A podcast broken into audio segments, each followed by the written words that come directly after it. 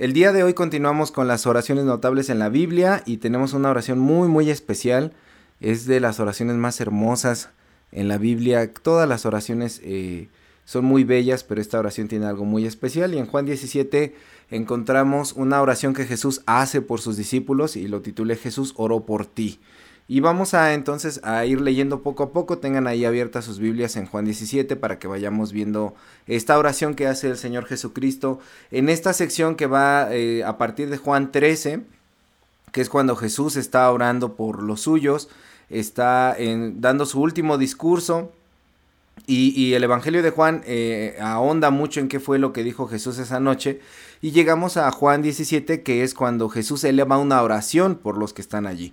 Y esta oración tiene tres partes principales. La primera parte de, esta oración vemos cómo Jesucristo está orando por sí mismo y cómo eh, pues empieza a hablar al Padre Celestial ese Abba que siempre él predicó cómo es que empieza a orar en, en, este momento, ¿no? Entonces el primer versículo dice, estas cosas habló Jesús y levantando los ojos al cielo, dijo.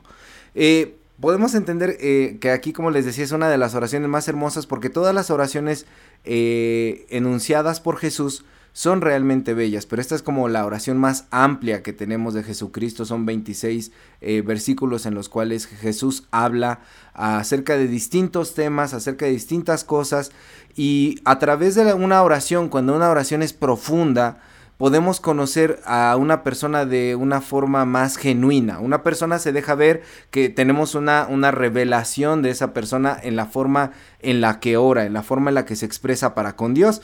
Y no es la excepción de Jesús, porque aquí podemos ver, asomarnos un poquito al interior de nuestro Señor Jesucristo como ser humano, qué era lo que había dentro de su corazón, qué, cuáles eran sus expectativas, cuáles eran sus preocupaciones, cuáles fueron los temas que decidió orar esa última vez eh, de manera audible para con, para con sus discípulos. Y en realidad vemos cómo Jesús eh, trata distintos temas aquí, habla de glorificar, habla de enviar a sus discípulos, habla de creer, habla de lo que piensa del mundo, habla de lo que piensa del amor. Es decir, la, oración de Jesús es una oración bastante nutrida, bastante rica en temáticas para poder eh, examinar, pero al momento de hacer eh, este análisis de qué es lo que Jesús está orando por sí mismo, a mí una de las cosas que siempre me gusta hacer es como de, eh, pues, poderlo empatar con nosotros, ¿no? ¿Qué, ¿Qué es lo que nosotros podemos ver? ¿Cómo nos podemos reflejar en estas oraciones que hemos estado estudiando? Y lo que podemos eh, ver aquí en este primer momento, como decía, es que la oración de Jesús revela cómo es Jesús. Ahora la pregunta que yo me haría es, ¿qué revelan nuestras oraciones de nosotros? ¿Qué dice tu oración de ti, tu forma de orar de ti? Si alguien te escuchara o orar, o tú pudieras dejar tu oración plasmada de forma escrita en algún momento, ¿qué diría esa oración de ti? Porque lo que vemos aquí es a un Jesús preocupado por glorificar a Dios, preocupado por darle un sentido y un propósito a sus discípulos, preocupado por la manera en la que sus discípulos encaran al mundo y por su testamento de amor. Cuando nosotros oramos, ¿qué es lo que la gente vería en nosotros? ¿Vería a una persona preocupada por glorificar a Dios o vería a una persona demasiado eh, envuelta en sus propios problemas, demasiado ensimismada, demasiado egoísta? ¿Vería a una persona que le preocupan cosas banales? ¿Vería a una persona que refleja una profunda relación con Dios? ¿Vería a una persona que pues no se nota que haya mucha espiritualidad en él o en ella? ¿Qué es lo que revelaría tu oración? Si tú eh, en este momento le permitieras a alguien conocer esta eh, oración que tú haces o las oraciones que tú haces a otros. Creo que eso es una buena brújula para entender eh, si hacemos este ejercicio, qué es lo que otros verían de nuestra oración, ¿no? en qué temas estamos atorados siempre, de qué estamos hablando siempre, qué es lo que siempre está motivando nuestra manera de dirigirnos a Dios. Aquí en la oración de Jesús vemos todos esos temas, ¿no? Hay algo muy importante en esta pequeña fracción que dice que Jesús levantó los ojos. Habíamos hablado la vez anterior de cómo eh, había distintas posiciones para orar, hincado, postrado, parado, y aquí vemos un gesto que hace Jesús que es mirar eh, hacia arriba, ¿no? Levantar sus ojos. Generalmente no relacionamos este tipo de gesto con una eh, posición pues de reverencia. Sin embargo, para que veamos cómo para Jesús más que las formas, tiene que ver el, corazón de lo que hay detrás de las formas. Jesucristo ahí en ese momento no se hinca, no se postra para hablar con el Padre, sino que alza los ojos hacia el cielo, es decir, mira de frente hacia Dios, hacia Dios. Podemos nosotros mirar de frente hacia Dios, no tenemos nada de qué avergonzarnos porque sabemos que Jesucristo nos ha limpiado, ha quitado de nosotros ese pecado y podemos mirar a Dios, aunque a veces nos sentimos con la cabeza eh, hacia abajo, ¿no? No queremos mirar de frente ni siquiera a las personas que tenemos al lado, pero en Jesús refleja no solamente que no tiene nada que avergonzarse, sino que mira con esperanza hacia arriba, que mira con confianza hacia el Padre Celestial y nos invita a que nosotros también tengamos esa misma mirada hacia las cosas que están por venir, hacia el prójimo y hacia Dios mismo. Y ahí mismo en el versículo 1 dice, Padre, la hora ha llegado glorifica a tu Hijo para que también tu Hijo te glorifique a ti. Ya en otros sermones he hablado acerca de que esta, esta palabra, esta frase, la hora, en el Evangelio de Juan significa el proceso de glorificación de Jesús, es decir, desde el momento en el que Él es entregado, es crucificado hasta que resucita. Eso es la hora de Jesús. Entonces, cada vez que leemos esa frase, la hora, significa eso. Y está Jesús entonces ante la situación más crucial que puede eh, atravesar, ante el terror más terrible que podría enfrentar, que es que va a ser atormentado, va a ser castigado, va a ser latigueado, va a ser eh, vapoleado totalmente y va a ser crucificado. Y ante eso, Jesucristo está mirando de frente a eso y dice que es la forma en la que Él va a glorificar a Dios. Es decir, se detiene a orar cuando eso es lo que le espera en unos instantes después y Él sabe lo que va a venir. Y me preguntaba yo, ¿nosotros solemos orar cuando estamos ante situaciones así de difíciles? Es decir, no motivados por el miedo, porque por el miedo hasta se va a caer el avión y, y todo el mundo empieza a orar, empieza a temblar y todo el mundo empieza a orar, estamos en un problema y todo el mundo empieza a orar. No, lo que Jesús hace es que está ante el escenario más terrible y empieza a orar pidiéndole a Dios que se glorifique y que lo glorifique a Él pidiéndole a Dios que pueda encarar esta hora con esa gloria, que lo que va a pasar glorifique a Dios. Es, decir, la pregunta aquí es, ¿tú estás dispuesto a que este proceso que tú estás atravesando, sea de espera de tiempos, sea de, desempleo, como ahorita compartíamos en alguno de los motivos de oración, sea de, de problemas familiares, sea de cualquier tipo de proceso difícil que tú estés enfrentando, estás dispuesto a decirle a Dios, Dios, glorifícate por medio de esto que me está sucediendo.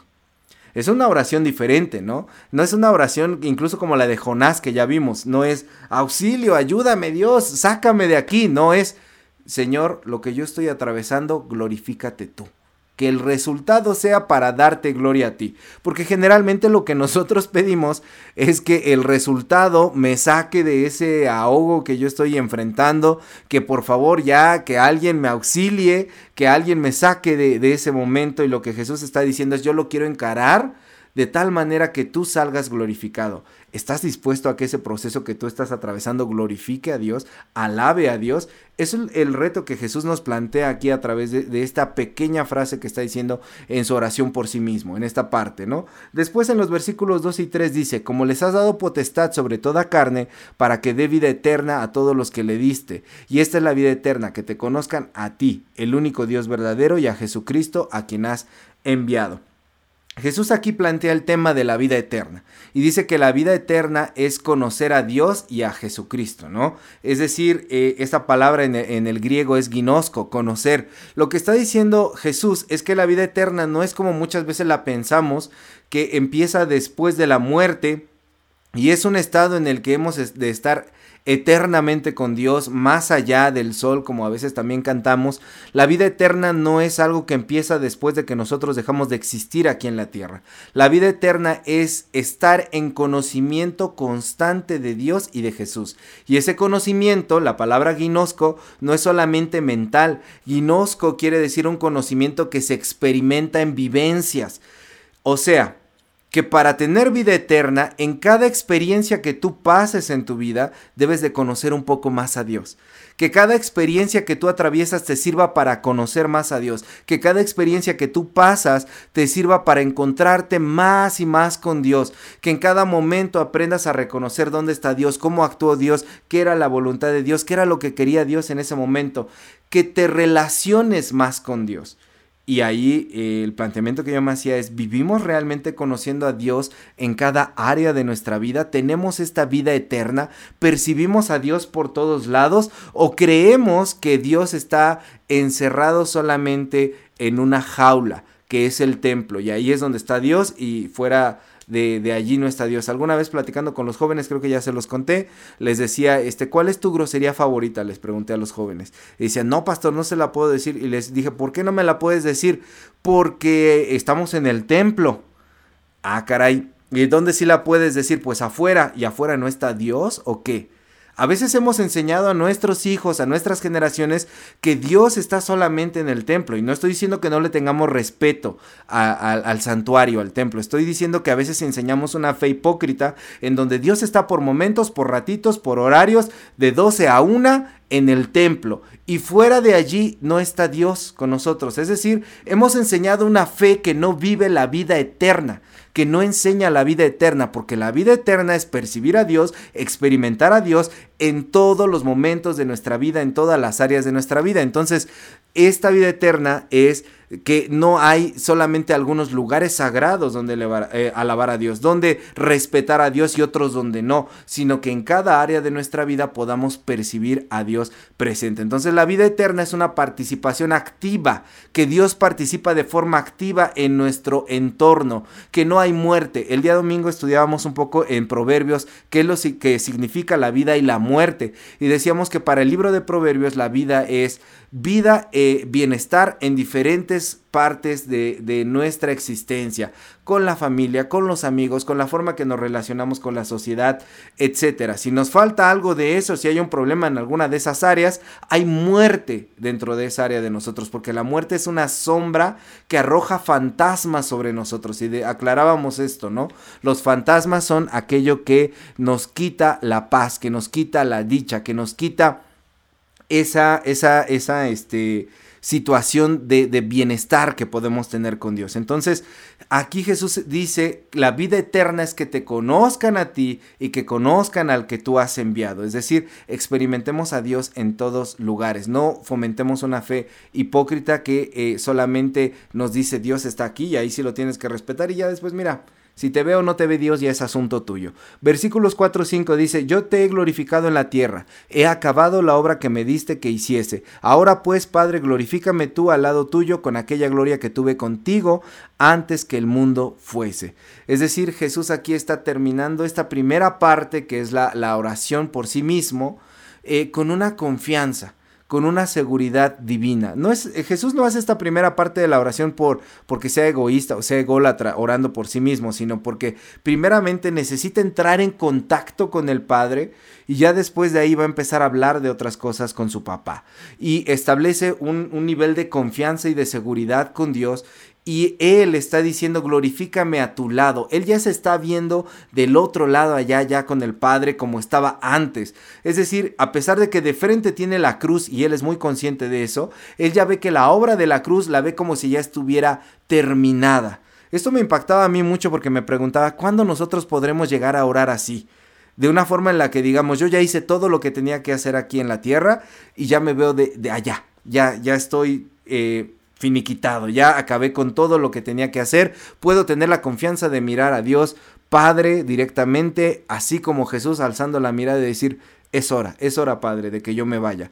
Dicen que hay personas que lo han logrado, yo, yo la verdad les soy honesto, no estoy listo, no sé cómo estén ustedes porque porque me impresiona cómo Jesús habla de, de, esa forma, ¿no? Entonces aquí se cierra la primera parte de la oración y empieza una segunda parte que es cuando Jesús ora por sus discípulos. Empieza a orar por los que están allí alrededor de la mesa compartiendo el pan con él. Y dicen los versículos 6 al 8, he manifestado tu nombre a los hombres que del mundo me diste. Tuyos eran y me los diste, y han guardado tu palabra. Ahora han conocido que todas las cosas que me has dado proceden de ti, porque las palabras que me diste les he dado. Y ellos las recibieron y han conocido verdaderamente que salí de ti, y han creído que tú me enviaste. Es decir, lo primero que hace aquí Jesús es, mira, yo ya hablé de mí, ahora te vengo a presentar a estos discípulos que tú me diste, yo te los presento, te los encomiendo, me preocupo por ellos, porque ya los preparé para que ellos puedan dar testimonio, están listos. E, es el momento en el que ellos puedan salir, es el momento en el que ellos puedan actuar. Yo les he enseñado, los he fortalecido y ahora, aunque estamos en el momento más cruel de la desesperanza, estoy tranquilo porque los preparé para este momento. Y es, es fuerte lo que está haciendo aquí Jesús porque primeramente nos está diciendo es, ustedes están listos. Y la segunda cosa que nos confronta con lo que Jesús dice es, lo mismo que decíamos, engancha con el final de la primera parte. ¿Cuándo estaremos listos para poder decir también, yo le enseñé a los que les tenía que enseñar? Porque todos nosotros como cristianos somos discipuladores. Todos nosotros como cristianos tenemos un ministerio de hablar la palabra de Dios y todos nosotros como cristianos tenemos algo a nuestro cargo que nos fue dado para poder llevar esa responsabilidad. Algunos tendremos un discípulo en toda la vida, algunos tendrán cien, doscientos, miles, pero todos tenemos una responsabilidad sobre alguien más para poder enseñarle. ¿Cómo? Pero si yo no le he enseñado a nadie, exacto. Es el momento en el que tú te levantes y digas, yo les voy a enseñar. Empieza por tu familia, empieza por tus hijos. ¿Son verdaderamente tus discípulos?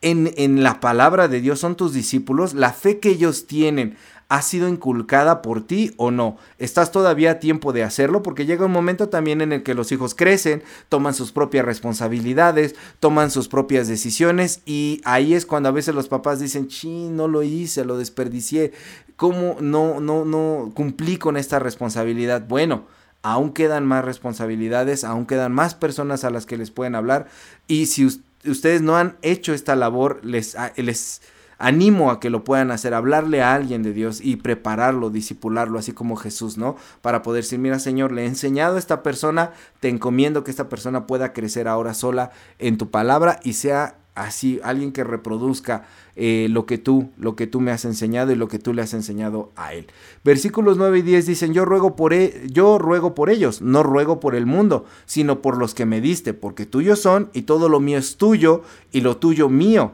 y he sido glorificado en ellos. Llama la atención como aquí Jesucristo hace muy importante la declaración, yo no estoy orando por el mundo. Y aquí no hay que confundirnos, primeramente hay que entender qué es lo que Jesús quiere decir por mundo.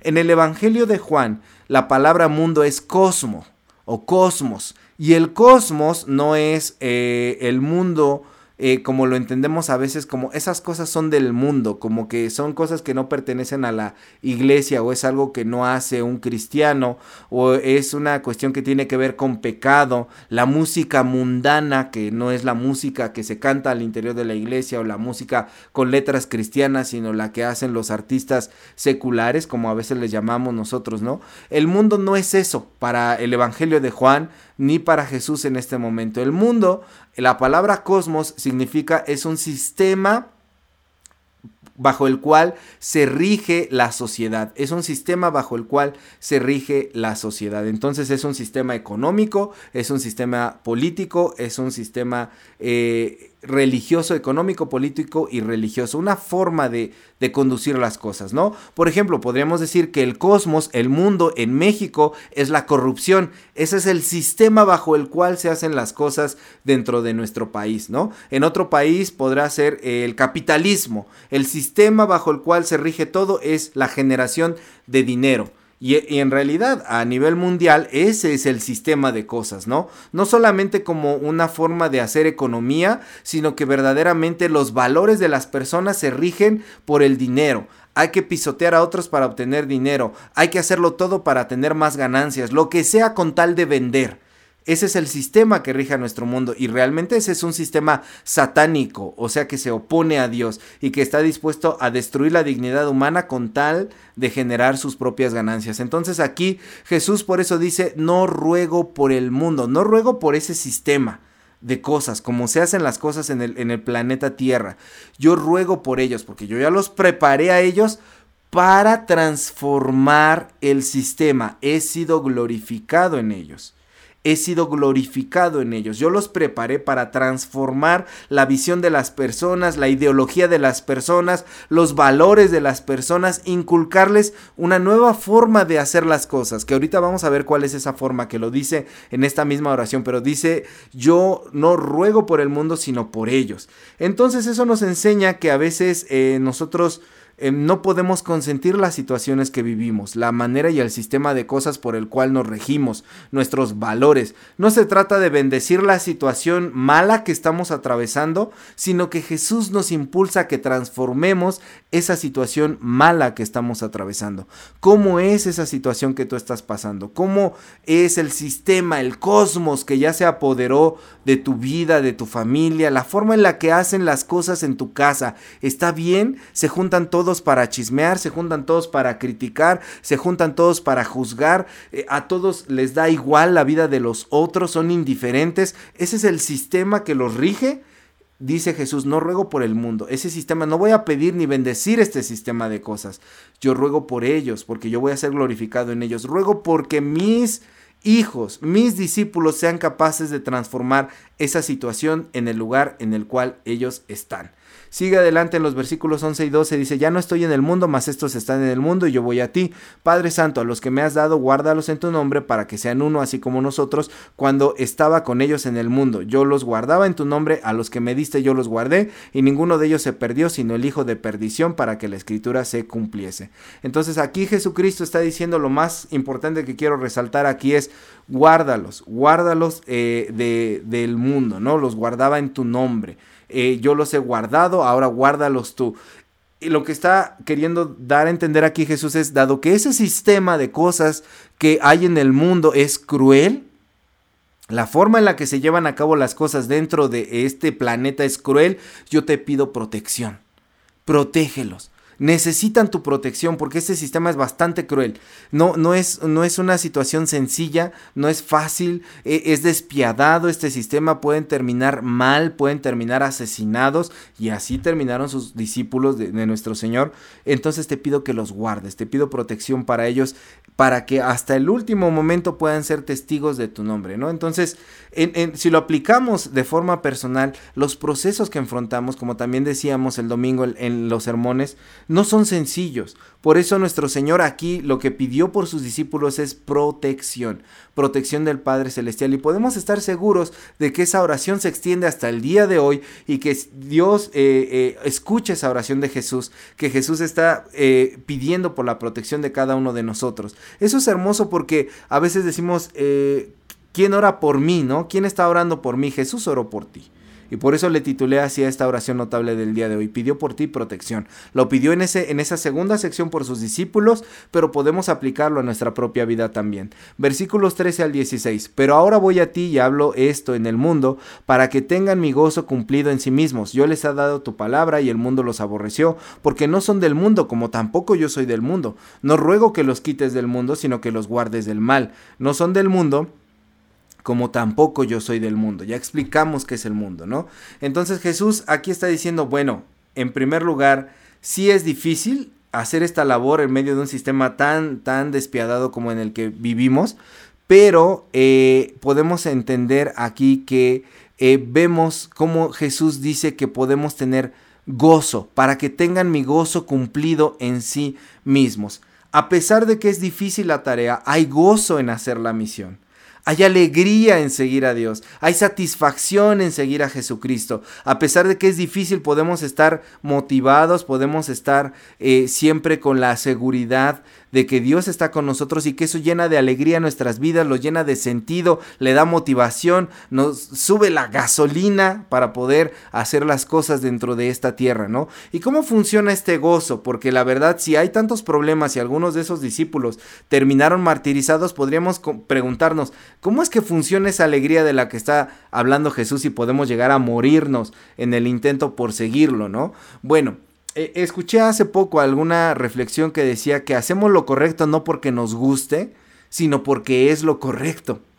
Esto es muy eh, fuerte y es muy hermoso porque a veces eh, solamente somos motivados para hacer lo correcto dentro de nuestras vidas, las acciones correctas, porque estamos de ánimo, nos sentimos bien para hacer lo correcto, pero esta persona decía, no, no, no, no, no, no.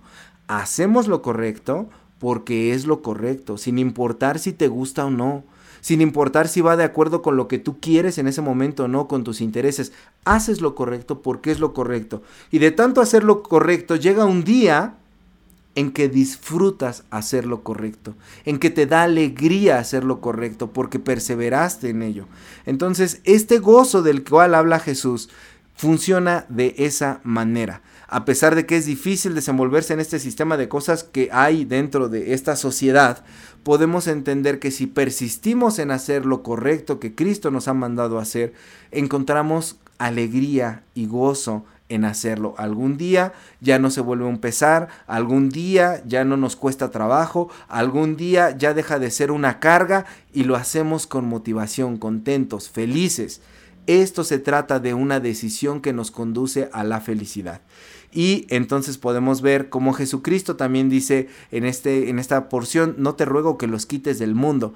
No se trata de que nosotros como cristianos tomemos esa actitud tan dañina, tan tóxica, tan venenosa que durante décadas este cristianismo que vivimos ha tomado, que es nosotros somos de Dios, ellos del mundo, no tenemos nada que ver, no interactuamos con el mundo, nosotros los cristianos no hacemos esto, no hacemos aquello, no nos mezclamos aquí, no nos mezclamos allá, un cristiano no habla de estos temas, no viste así, no dice así, etcétera, etcétera, etcétera. Queremos distinguirnos como los fariseos por rasgos externos, cuando nuestros corazones no están, como diría el apóstol Pablo, no están circuncidados, no están limpios, no están realmente, eh, no son un corazón que esté dedicado al Señor.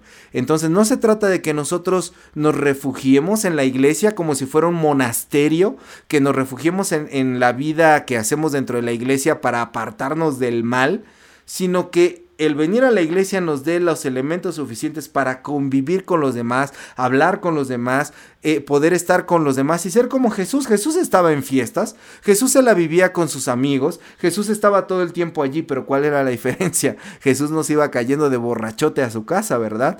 Pero sabía compartir con ellos, no ponía barreras en el diálogo y en la amistad, como de, no, no, no, es que tú no vas a la iglesia, tú no eres santo, yo sí soy santo y no me contamino con esas cosas que tú haces. Incluso Jesús bebía, pero podía tener dominio propio para hacer la diferencia con esas amistades que él tenía. No se trata de hacerle el fuchi a los demás, sino de que aprendamos a dominarnos a nosotros mismos y vivir dentro de esta sociedad, dentro de este sistema de cosas, porque no podemos apartarnos. Y basta ya de un cristianismo que durante décadas nos ha vendido esa idea de que no nos debemos de mezclar con el mundo, porque en primera ni entienden lo que es el mundo y en segunda eso no es lo que nuestro maestro nos enseñó y no es lo que nuestro maestro oró por nosotros en esta oración final que hace por sus discípulos. Entonces dice, apártalos del mal. Versículos 17 y 19 dicen, santifícalos en tu verdad, tu palabra es verdad. Como tú me enviaste al mundo, así yo los he enviado al mundo, y por ellos yo me santifico a mí mismo, para que también ellos sean santificados en la verdad. Este es un tema muy importante para nosotros como cristianos metodistas, la santidad, que es una de nuestras doctrinas principales, ya lo hemos explicado muchas veces que la entendemos como una santidad social y que consta de dos partes, el, eh, eh, la santidad y la santificación. Cuando nosotros creemos en nuestro Señor Jesucristo, eh, tenemos fe en Él, Él nos da la salvación por gracia, nos regala la salvación, pero también nos regala el poder ser santos en ese momento, nos nombra santos delante de su Padre Celestial. Y ahora quiere que entremos en un proceso de perfeccionamiento que se, es la santificación, se llama la santificación, que es cada día somos mejores personas nos vamos a tropezar, nos vamos a equivocar, todavía somos seres humanos, pero cada día procuramos ir hacia adelante, haciendo la distinción, haciendo la diferencia en que somos mejores, no competimos contra nadie como dicen actualmente, no competimos contra nosotros mismos para poder ser mejores personas. Entonces aquí el Señor Jesús dice, santifícalos en tu verdad, que la verdad de Dios nos permita ser mejores personas. Como yo ya sé que soy santo? Bueno, ¿creíste en el Señor Jesús? Sí, ya eres santo. Ahora lo que te toca a ti es santificarte. ¿Y cómo lo debes de hacer? Estando en la palabra de Dios. Pero no solamente de manera intelectual o conocimientos o acumular años dentro de la iglesia como si fuera una de estas tarjetas de las tortillas o de la leche, ¿no? De que cada año que pasa te la te, hacen una perforación ahí para regalarte una cubeta o algo. No se trata de eso, de que nos vamos ganando cada año eh, un, un, este, una marquita más de que ya somos más santos, no, se trata de que día con día nosotros somos mejores, esa es la santificación. Y aquí termina con ese tema de la santificación en la segunda parte de la oración y empieza la última parte de la oración que Jesús ora ahora por todos los creyentes por todos los creyentes. Y esto es hermoso. Versículo 20 dice, mas no ruego solamente por estos, sino también por los que han de creer en mí por la palabra de ellos. Mas no ruego solamente por estos, sino los que han de creer en mí por la palabra de ellos. La primera vez que yo leí esto y lo entendí, en mi adolescencia, me hizo llorar mucho porque esto es hermoso. Jesús oró por mí. Jesús oró por ti apropiatelo. Hermana, hermano, apropiatelo. Jesús oró por ti. En ese momento Jesús estaba orando por ti.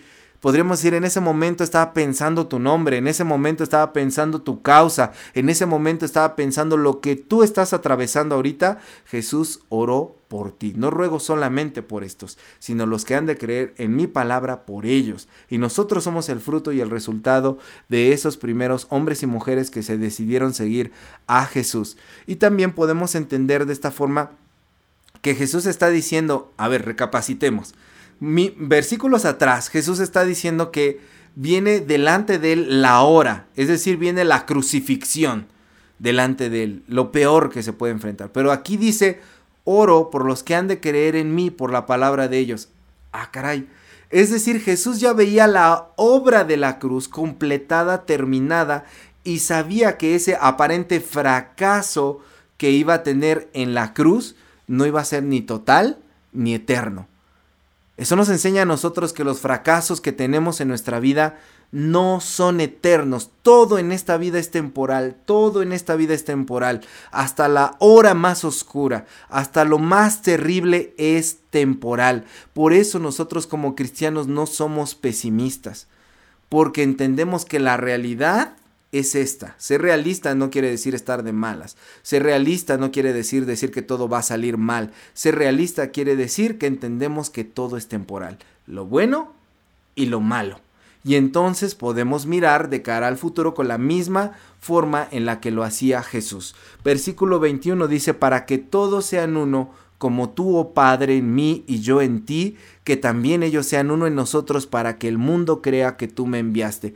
Este es un versículo que se ha vuelto lema de todas las instituciones interdenominacionales, ecuménicas, que la palabra ecuménico no es malo por si hay alguien ahí que, ha escuchado de la cuestión del ecumenismo, no, no voy a ahondar en el tema, pero lo que Jesús está diciendo aquí es que pide por nuestra unidad. Las instituciones religiosas, hay varios concilios, consejos de iglesias eh, que han tomado esta frase, este versículo como un lema, esforzándose en que como pueblo de Dios, a pesar de nuestras diferentes denominaciones, que hay cientos en todo el mundo, podamos seguir siendo un solo pueblo, en unidad. Entonces vemos que uno de los temas que más le preocupa a Jesús, como dijimos, una oración dibuja qué es lo que le preocupa a una persona. Uno de los temas que más le duele a Jesús, que más le preocupa, es la unidad. Porque verdaderamente desde ese momento él podía ver cómo sus discípulos ya estaban divididos entre sí. Y posteriormente dicen los expertos historiadores que efectivamente se dio una fragmentación en la iglesia muy temprano. El romance les duró muy poquito y fue una fragmentación que hasta el día de hoy sigue existiendo. Y aquí quiero hacer una distinción. Dios mismo ha creado la diversidad. Dios mismo ha creado la posibilidad de que todos pensemos diferentes, de que todos tengamos distintas maneras de ver. El trabajo que nos toca hacer a nosotros entonces es poder tener unidad. Cristo no está pidiendo uniformidad. Uniformidad significa ser todos de una sola forma, uniforme. Lo que Jesús pide aquí es unidad, que a pesar de que seamos distintos podamos aprender a ser uno, que tengamos esa capacidad de diálogo, de tolerancia, de escuchar al otro, de retroalimentarnos, de, tomar ideas de los otros, hasta de los que creemos que son muy contrarios a nosotros y decir, hey, eso me sirve. Y yo quisiera que esto que yo tengo también le sirva a la otra persona y que pueda haber un verdadero respeto y sobre todo amor en, medio de nosotros y entre nosotros. Y eh, eh, lo que él dice es que esta unidad viene de parte de Dios. Como, oh Padre, como tú en mí y yo en ti. Esa unidad está en Dios. Es una unidad que la vamos a hablar el próximo domingo, que es domingo de Pentecostés, en la cual eh, cuando el Espíritu Santo inaugura la era de la iglesia, también se ve que Dios crea la diversidad, pero quiere que haya unidad entre nosotros. Y lo que dice aquí Jesús es muy fuerte porque dice, para que el mundo crea que tú me enviaste. A veces nos preguntamos el fracaso en la evangelización, nos preguntamos el fracaso en los números de la iglesia, nos preocupamos porque las iglesias se están vaciando. Y esto es porque no hay unidad en nosotros. La gente no solo no nos ve unidos a nivel denominacional, sino que en las iglesias locales de cada pueblo, la iglesia ve que hay desunidad entre sus miembros, entre la membresía, puede ver los pleitos, puede ver todas las peleas que hay, la, manera en la que hablan mal los unos de los otros, la gente ve eso y, y por eso la gente no cree, porque la doctrina del Señor Jesús siempre era palabras con hechos y se respaldaban, y si nosotros por muy bonito que prediquemos no lo validamos con hechos, la gente no va a creer. Versículos 22. La gloria que me diste yo les he dado para que sean uno, así como nosotros somos unos. Entonces, la capacidad eh, que tenemos para nosotros para poder estar eh, unidos nos lleva a este segundo eh, versículo que está hablando aquí Jesús, que es que podamos tener esa gloria de parte de Dios, que podamos triunfar por encima de los fracasos, que la unidad nos lleve a poder sumar fuerzas para poder ir por encima de las dificultades y los fracasos que hemos tenido en nuestra vida.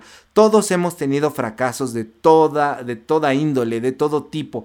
Todos a diario tenemos fracasos en distintas cosas que enfrentamos en nuestra vida, pero si estamos unidos, si somos un pueblo que se sabe amar, si somos un pueblo que se sabe escuchar, si somos un pueblo que se sabe apoyar, podemos ir del otro lado. La gloria que me diste yo les he dado para que sean uno. El triunfo de Jesús, la gloria de Jesús está en haber encarado el momento de la crucifixión para que fuera honrado el Señor.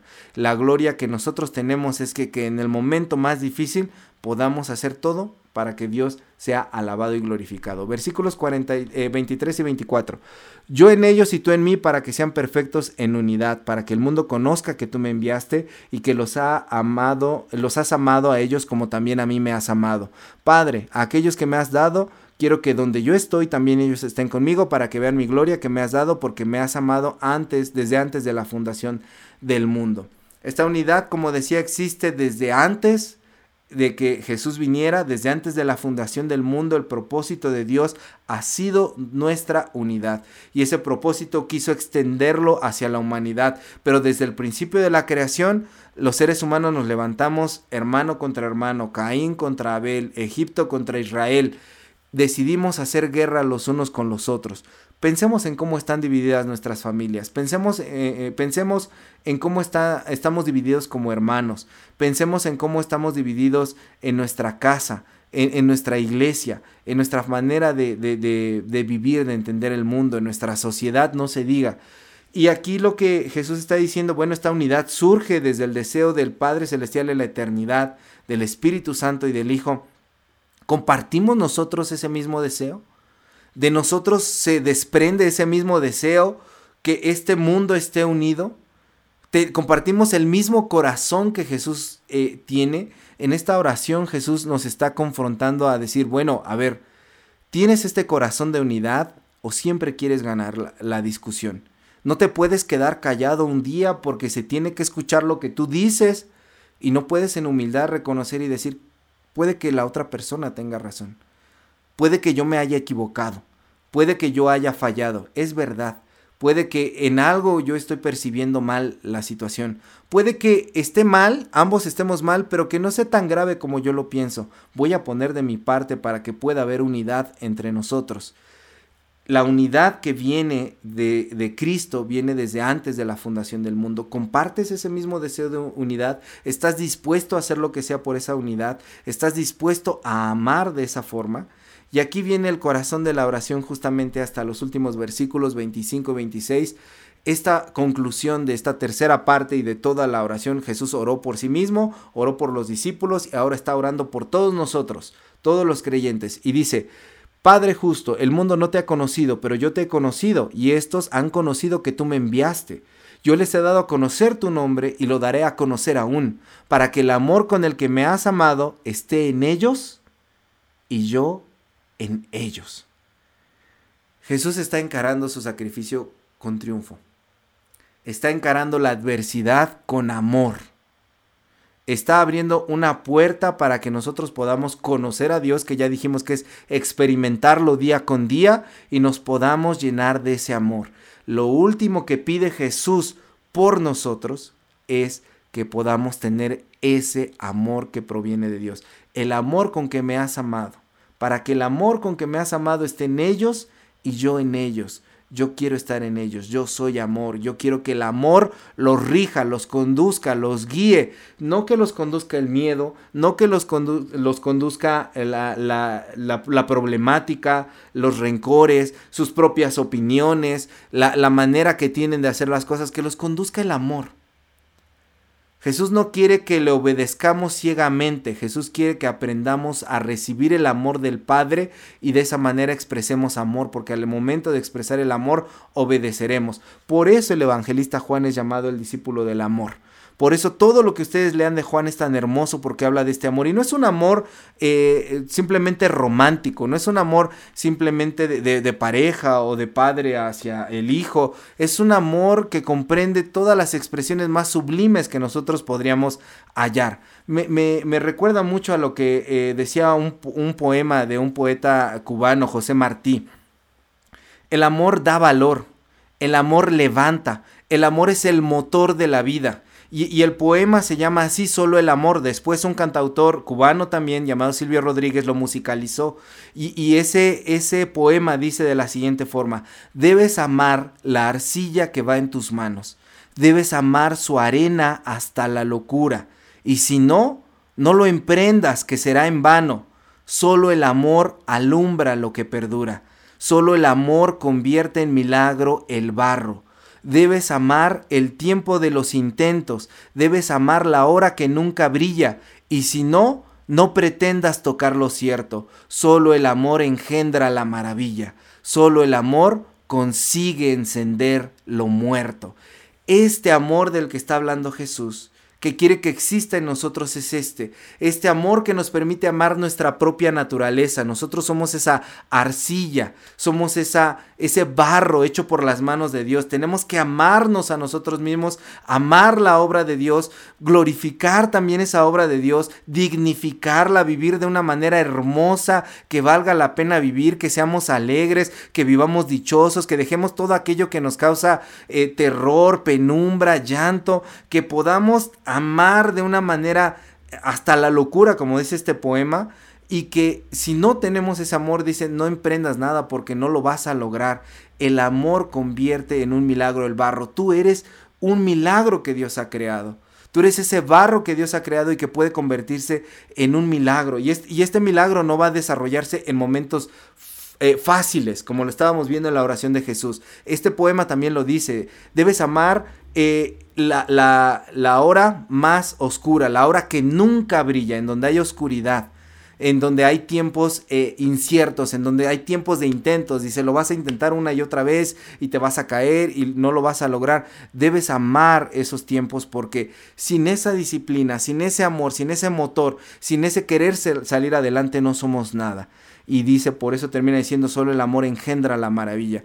El amor de Jesús engendró maravillas en nosotros. El amor de Jesús comenzó una nueva era de la humanidad. El amor de Jesús engendró nueva vida en nosotros. Solo el amor consigue encender lo muerto. Y de esa manera creemos nosotros como cristianos en el amor, que el amor de Jesús ha hecho que nosotros podamos como decía el apóstol Pablo, nosotros que estábamos muertos en pecados podamos tener ahora vida.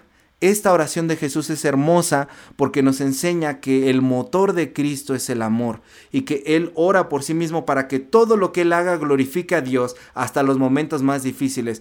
Ora por sus discípulos para que sepan transformar este sistema de cosas en el cual vivimos y ora por nosotros para que estemos unidos y seamos regidos por el amor, el amor que nos impulsa a hacer hasta las cosas más imposibles. Ojalá, ojalá hermanos que podamos aprender a vivir de esta manera y qué hermosa oración tenemos el día de hoy porque Jesús nos habla para que nosotros veamos esta oración y comprendamos que eso es lo que el Señor quiere para nosotros. El Señor quiere que tú vivas en unidad. El Señor quiere que tú transformes tu realidad. El Señor quiere que tú experimentes ese amor día con día, que conozcas más y más a Dios. Y eso fue lo que Jesús oró por ti.